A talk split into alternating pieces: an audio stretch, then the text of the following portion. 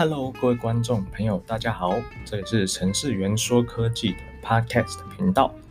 我自己也有在做 YouTube 的频道，频道的名称叫做程式员猿猴的猿，内容呢都是介绍一些有关于我认为好用的一些手机 App 软体还有网站工具，然后会在我的 YouTube 频道上面呢分享给大家。好，那我今天想要讲的一个 Podcast 主题是有关于蓝牙的故事。好的，生活中蓝牙跟无线网络啊，就 WiFi 是无所不在的。然后啊，从、你的蓝牙喇叭到你的蓝牙耳机，或者是蓝牙滑鼠键盘，甚至到你的汽车上面使用的 CarPlay，大家都可以看得到，无所不在。但有想过蓝牙是怎么来的吗？所以今天呢，我想要跟大家分享一些有关于啊蓝牙的一些小故事。好，那我先从为什么叫做蓝牙而说起。这个需要从一个远古的故事开始说。从前呢，有一位丹麦王室，是个很古老的家族。其中有一位王室的成员呢，他叫做哈拉德。相传他有一只蓝色的坏牙齿。而在西元十世纪的时候，哈拉德呢统一了各各个丹麦的每个部落。然后后来成为了那个时候的挪威的国王。从那天开始，就有一个蓝牙王的称号。好，然后现在这个蓝牙的名字，就是啊、一位英特尔的工程师，他参与了这个开发啊、蓝牙这个技术的一个工程师。然后啊、因为他参考了蓝牙这个事迹呢，而去命名。他认为蓝牙王的故事啊。很能够代表这个新一代的无线传输技术的一个精神，也就像是呃能够让各种电子设备都能统一连接起来的技术，就像蓝牙王统一各个分支的丹麦部落，并且把丹麦跟挪威联合在一起一模一样，因此呢而取名为蓝牙。好，那大家有没有注意到蓝牙的标志啊，上面有一个蓝色椭圆形的图案？其实就是取自于蓝牙王纪念碑上面呢，啊，古老的两个北欧符号文字合并而成。这两个北欧符号就是蓝牙王的名字，就叫做哈拉德一世。好，那蓝牙技术的那个核心技术呢，是从哪来的？这个故事就比较特别一点。它是啊，这个蓝牙的核心技术啊，是由一位美国演员还有一位钢琴家所发明的。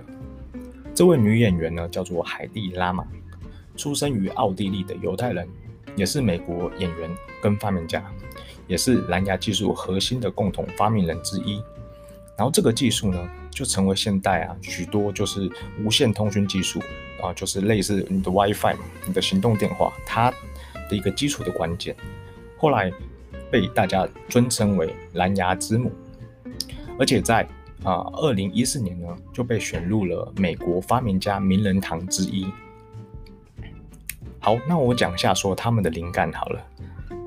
好，他的灵感呢是来自于一九四零年的一个夏天，海蒂海蒂拉玛呢在一个聚会上，然后认识了这个德国移民来的一个钢琴家。而在某一个晚宴上面呢，他听到了一个啊，纯啊那个纳粹的官员，他们聊天就是聊说啊如何操控鱼类的一个内容。他们谈论的内容就是说，他们要啊操控它，然后他是认为如果用遥控遥控啊去操控鱼雷的话，很容易被相同的频率啊，然后信号所干扰，会导致鱼雷偏离的锁定目标。然后他们就非常的困扰这件事情。好，又在某一个下午。他跟德国钢琴家呢，在家里就是漫不经心的弹着钢琴，然后聊着天。然后海蒂拉玛就突发奇想，他想说，如果改变钢琴的按键啊，就能改变声音。那么，如果改变无线电电信的频率哈，也应该也可以同样的能改变信号。好，然后如果不停的随机的改变讯号频率，让敌人干扰，就是啊影响这个呃操控鱼雷的话，那。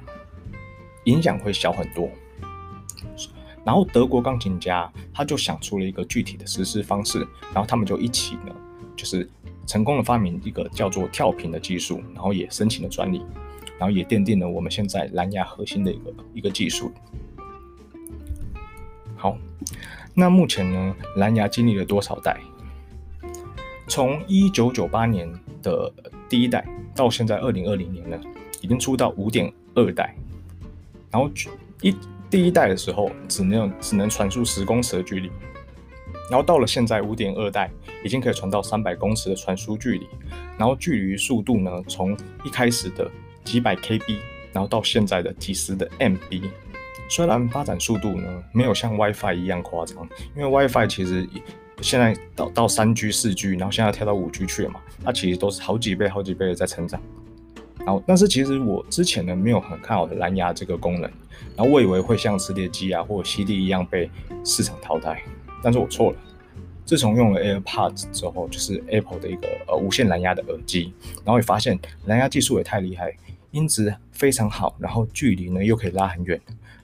就又不会断讯，然后所以其实由衷的希望，蓝牙技术可以跟 WiFi 一样，继续的有一个爆破性的成长，然后造福我们一些常在使用一些三 C 设备的一些啊广广大的社会大众。好，那我今天呢就啊分享这个蓝牙的小故事给大家，希望大家会喜欢。好，那如果啊对我的频道呢很有兴趣的话，我大概一个礼拜会上一支。就是 podcast 的内容，然后也会上一个一支 YouTube 的内容，然后大家有兴趣都可以去看一下。好，再次谢谢各位，谢谢大家。